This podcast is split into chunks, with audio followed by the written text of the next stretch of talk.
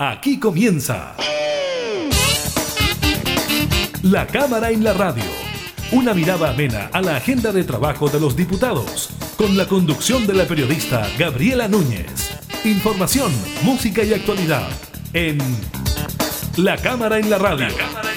Por Radio Cámara de Diputados de Chile.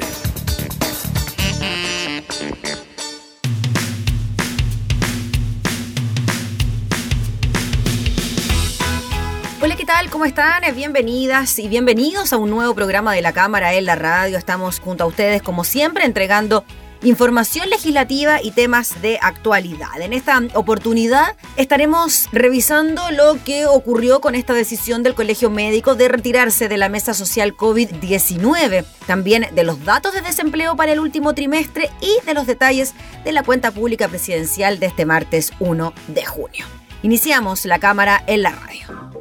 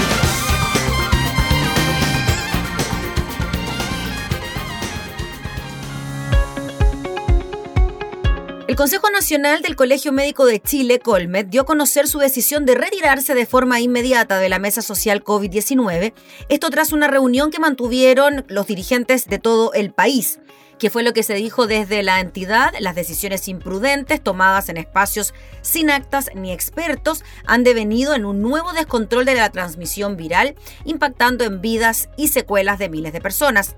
A través de un comunicado, el Colmed explicó que la decisión fue tomada en base a la nula consideración de una serie de propuestas realizadas por parte de la comunidad educativa, científica y médica en dicha mesa de trabajo, las que fueron ignoradas por parte del Ejecutivo, dice la declaración. Además señalaron que, lamentablemente, como hemos advertido, la mayoría de las decisiones relevantes en el manejo de la pandemia no se someten a discusión de la mesa social. Así, esta instancia no ha sido consultada, enterándose posteriormente sobre la implementación de múltiples medidas que desde nuestra perspectiva han dificultado el control de la transmisión viral. Ejemplos de estas sostienen en el documento han sido el permiso de vacaciones sin condiciones adecuadas, apertura de fronteras y la autorización del funcionamiento de casinos, malls y restaurantes en fases de alto riesgo. A esto agregaron desde el Colegio Médico el pase de movilidad que entró en vigencia esta semana en un momento epidemiológico caracterizado por alzas de casos, hospitalizaciones en camas críticas y una elevada cantidad de personas fallecidas. Por último, el Colmed aseguró que continuarán siendo una voz comprometida con la salud de la población. Seguiremos colaborando con otras organizaciones científicas para entregar recomendaciones directamente a autoridades, ciudadanía y equipos de salud.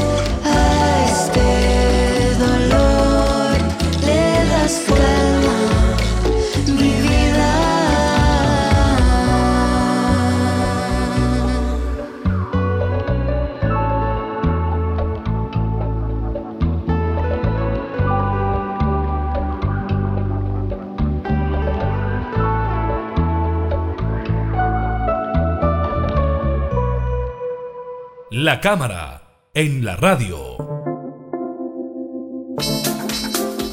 Durante estas últimas jornadas se ha generado una polémica tras los dichos del ministro de Educación Raúl Figueroa, quien habló sobre el retorno a clases presenciales durante el segundo semestre o a partir del inicio del segundo semestre, considerando que ya prontamente se acercan las vacaciones de invierno. Hubo reacciones por parte de algunos alcaldes quienes criticaron esta medida cuando hay otros sectores que hablan de lo esencial que resultan las clases para el aprendizaje de los niños, sobre todo tomando en eh, consideración los resultados negativos del último diagnóstico integral de aprendizaje. Vamos a conversar de este tema con el diputado Luis Pardo, integrante de la Comisión de Educación de la Cámara. ¿Cómo está, diputado? Muchas gracias por recibirnos. Gracias a ti, Gabriela. Buenas tardes. Gracias, diputado.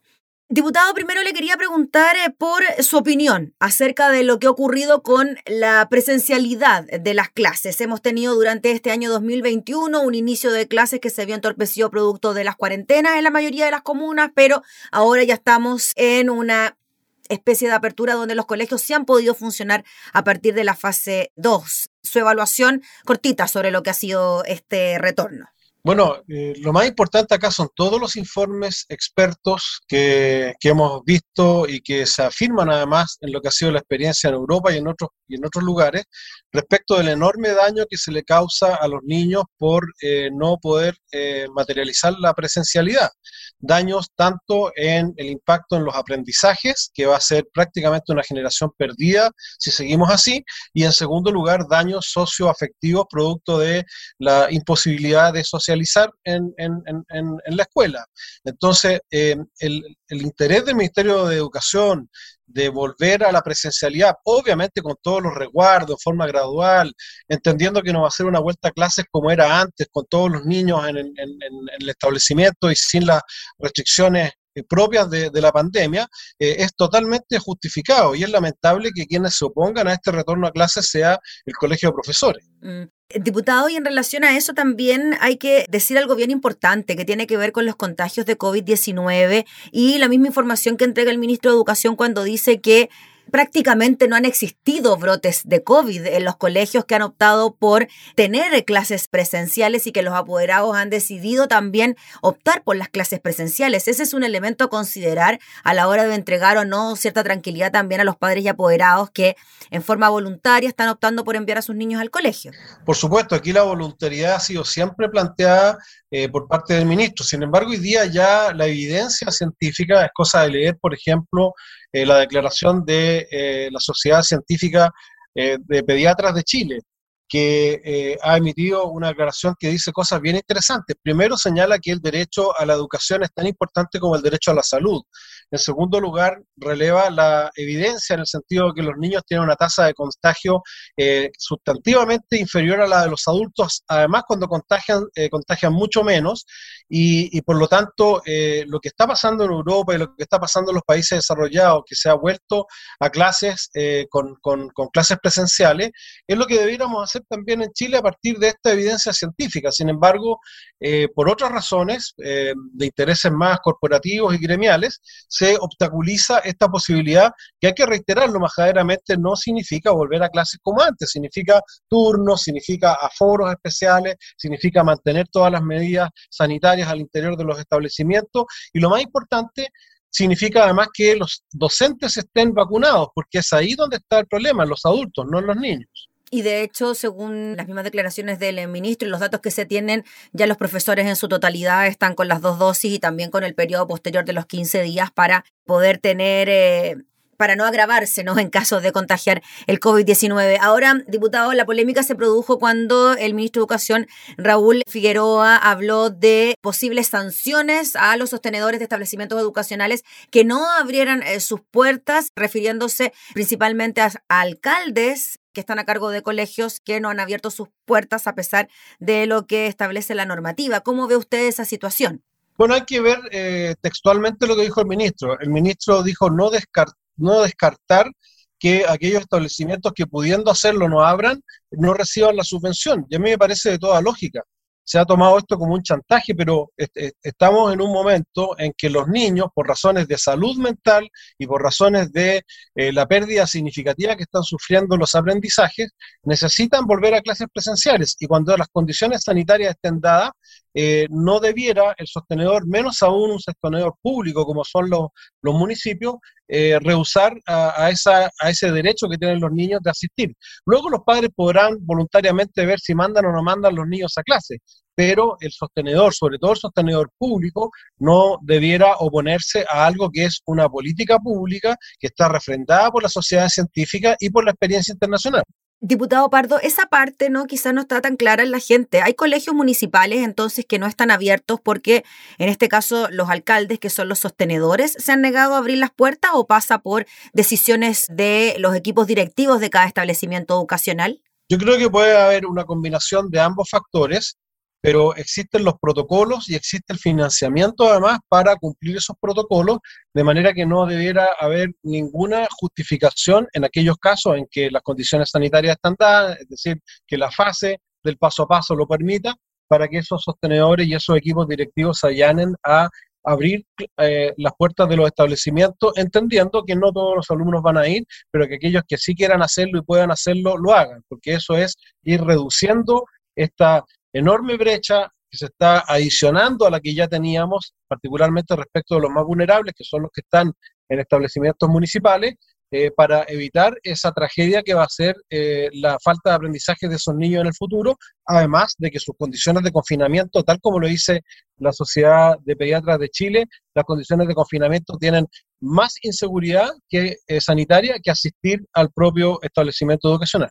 Sí, diputado Luis Pardo, cuando se dice que no todos los colegios tienen las mismas condiciones para recibir a estos alumnos, que los colegios particulares pagados pueden tener una infraestructura y los recursos para poder hacer de sus clases lo más segura posible y evitar los contagios, lo que no ocurriría en eh, colegios municipalizados, por ejemplo, donde no se contaría ni con eh, infraestructura ni con recursos. ¿Cómo se responde a eso?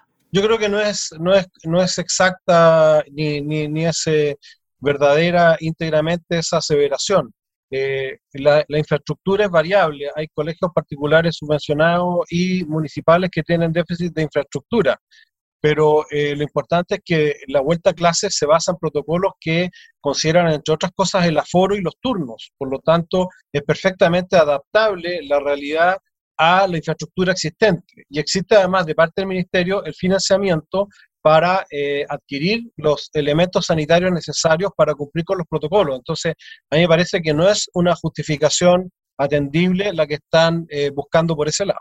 Diputado Pardo, en este momento los establecimientos educacionales municipales que tienen cerradas sus puertas por decisión de los sostenedores, de todas maneras reciben la subvención. Claro, y se ha hecho además un plan especial que incluso cuando esos establecimientos vuelvan a clases, eh, van a recibir la subvención no en función de la asistencia, sino que de los cálculos que se establecieron en, la última modificación legal que se hizo precisamente para no dañar eh, el financiamiento y la sostenibilidad de esos colegios.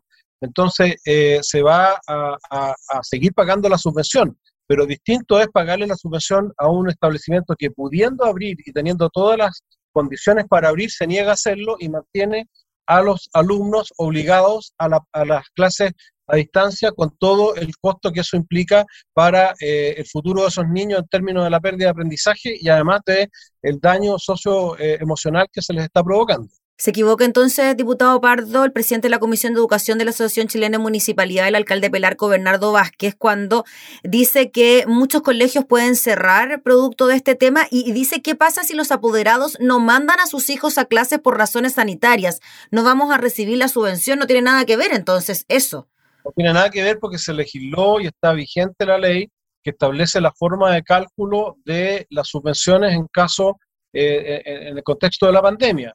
Y esa ley contempló la vuelta a clases eh, y especialmente eh, se contempló el mecanismo para que justamente no se produjera esa, esa, distorsión, porque entendemos que la, presencialidad no va a ser la misma que había antes de la pandemia y así quedó legislado. Entonces es totalmente injustificada la posición de, la Asociación de Municipalidades y de quienes sostienen que eh, se va a dañar económicamente a los establecimientos.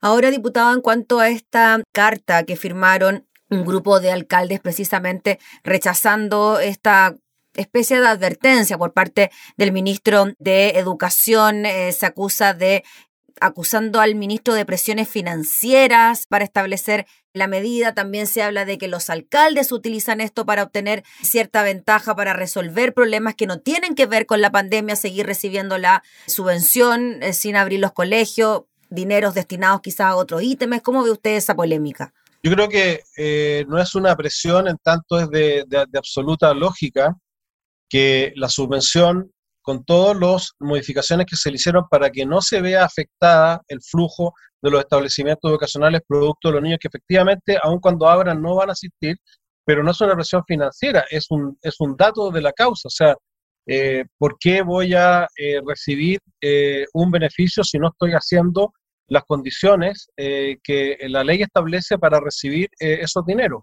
Y, y, lo, y, lo, que se está haciendo es eh, permitiendo, posibilitando que los alumnos tengan un mayor nivel de presencialidad, pero asumiendo, porque así lo estableció la ley que está vigente para efectos de la pandemia, asumiendo que no todos van a ir y que no obstante ello, la forma de cálculo de las subvenciones va a permitir mantener un nivel equivalente a los promedios que habían antes de la pandemia. Ahora, diputado Pardo, cuando el ministro hace estas declaraciones, tenemos en el país más de 8.000 contagios. ¿Usted cree que quizás el momento no fue lo oportuno para hablar de este tema, para plantearlo como una alternativa? Bueno, evidentemente estamos en un momento de mucha sensibilidad, eh, pero por lo mismo los líderes de opinión son los que estarían y deben estar llamados a contribuir a un debate eh, menos eh, polarizado. yo en ese sentido lamento que inmediatamente se acuse, o sea, se, se amenace con acusaciones constitucionales, que el propio presidente del Colegio de Profesores eh, nuevamente asuma la bandera de, impedir las clases cuando ellos debieran ser quienes las promuevan, obviamente cumpliendo con todos los requisitos y con todos los estándares. Entonces, eh, claro, uno podría decir que, podría pensar que a lo mejor no era el momento más indicado, pero ¿cuál es el momento más indicado? Si esta pandemia ya lleva un año, no sabemos cuánto va a demorar, pero ya tenemos suficiente evidencia de cómo es el contagio entre los niños y de, que los niños están más seguros incluso eh, asistiendo a clases que permaneciendo en condiciones de confinamiento como las que hoy día eh, existen.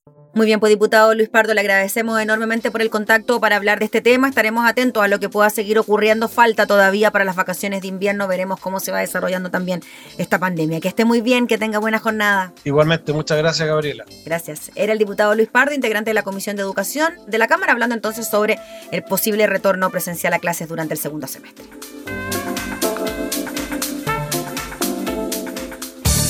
Información parlamentaria, entrevistas, música y actualidad. Todo esto y mucho más en La Cámara en la Radio. La Cámara en la Radio. Con la conducción de la periodista Gabriela Núñez.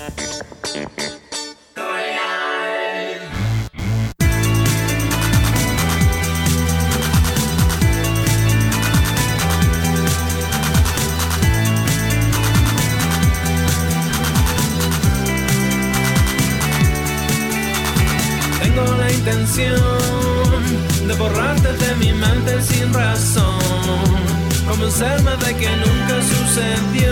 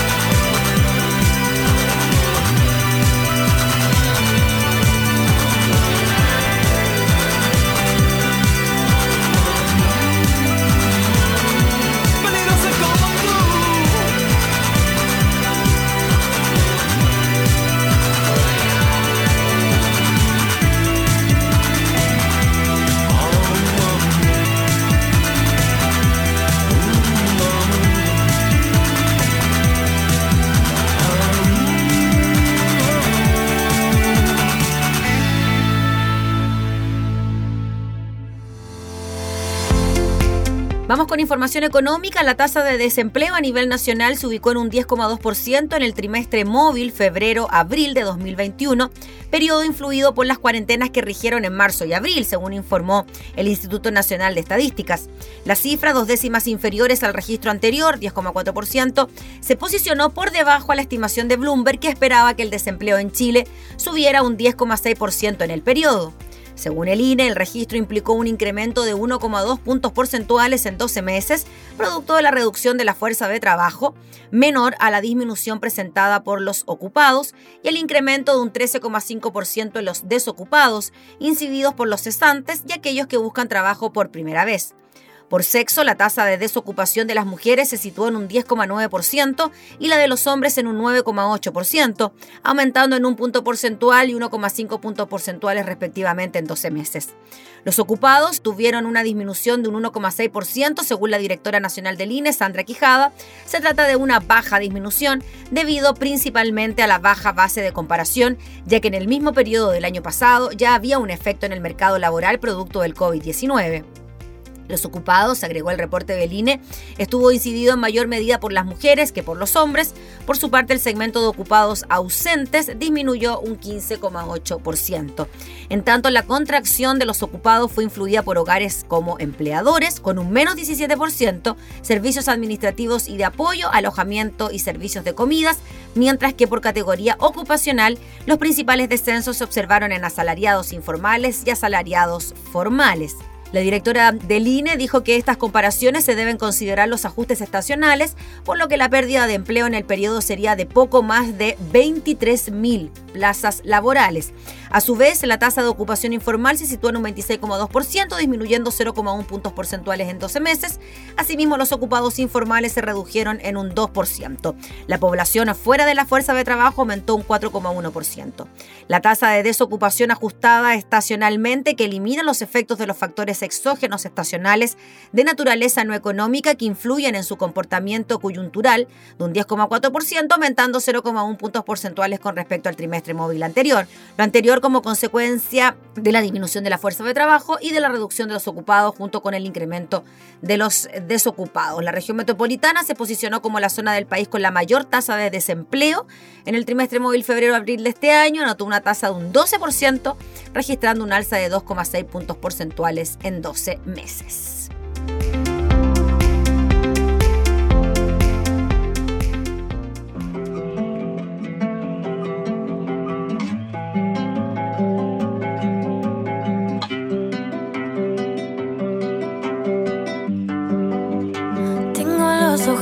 Rojos.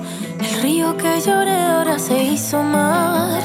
Otro me hizo otro despojo. El pecho apretadito ya quiere explotar. La traición en el bolsillo. Mi llave y tus cigarrillos. Me caigo en lo que pudimos, en lo que, que hicimos, pero nunca fuimos.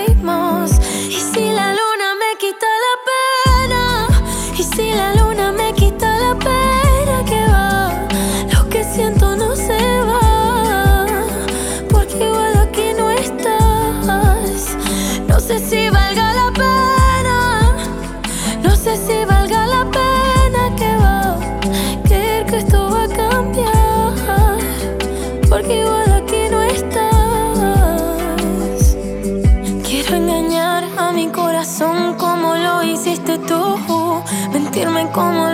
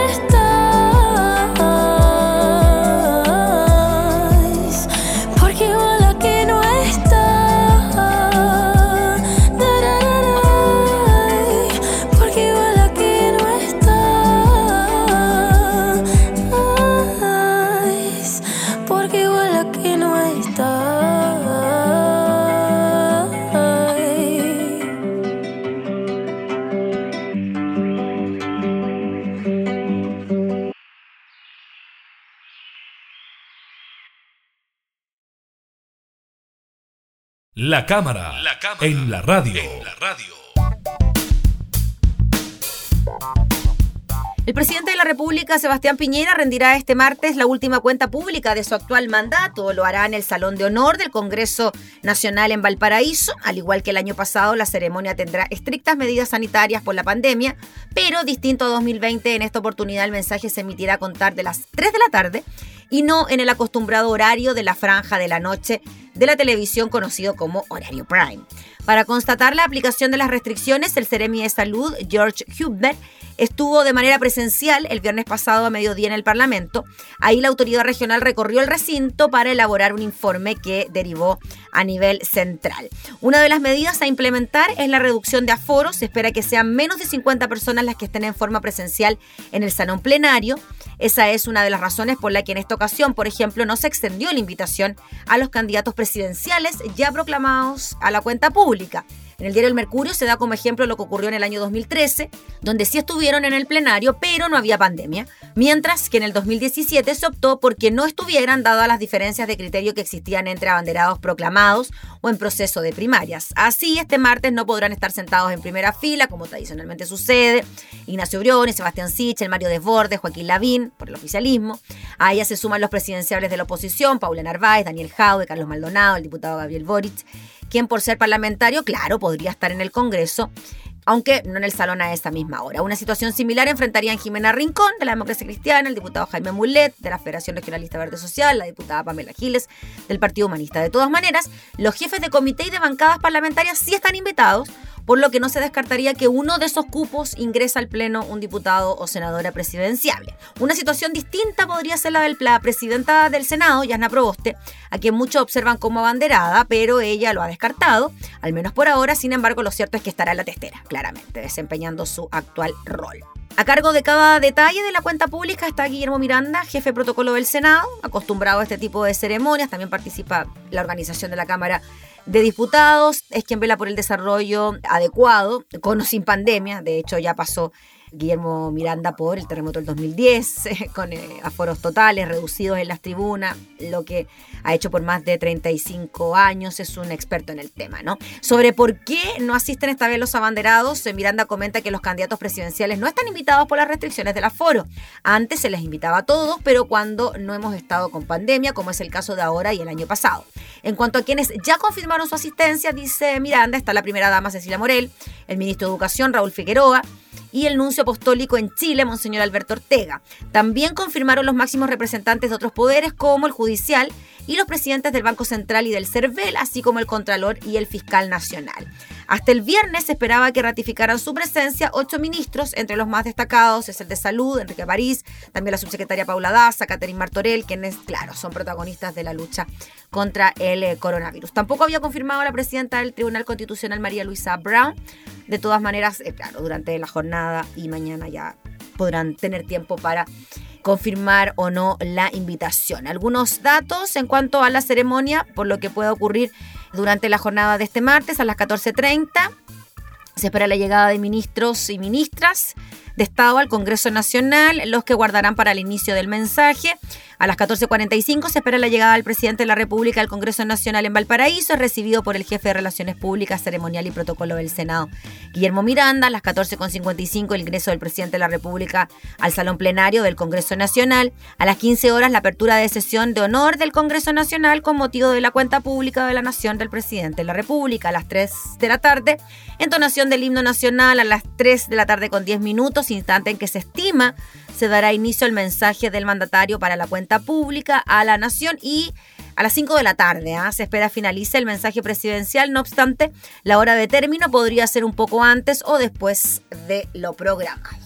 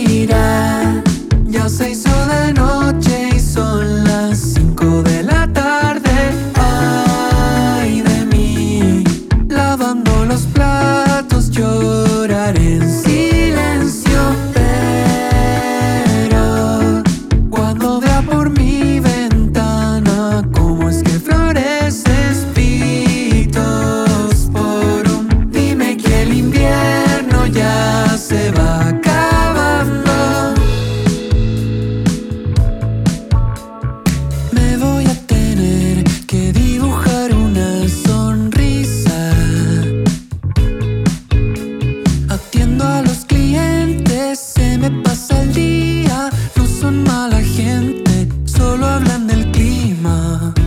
Voy a estar bien.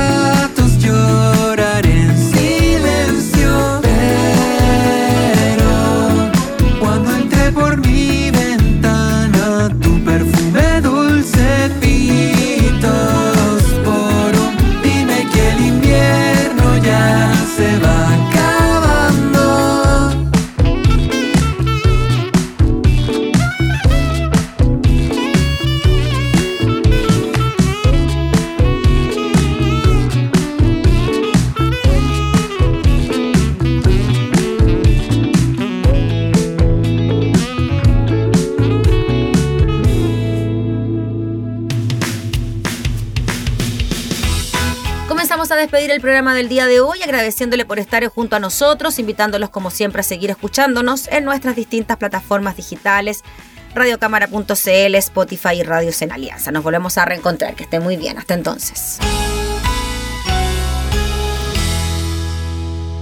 Hemos presentado La Cámara y la Radio. Una mirada amena a la agenda de trabajo de los diputados. La Cámara en la Radio, con la conducción de la periodista Gabriela Núñez. Información, música y actualidad en Radio Cámara de Diputados de Chile. Acercando las leyes.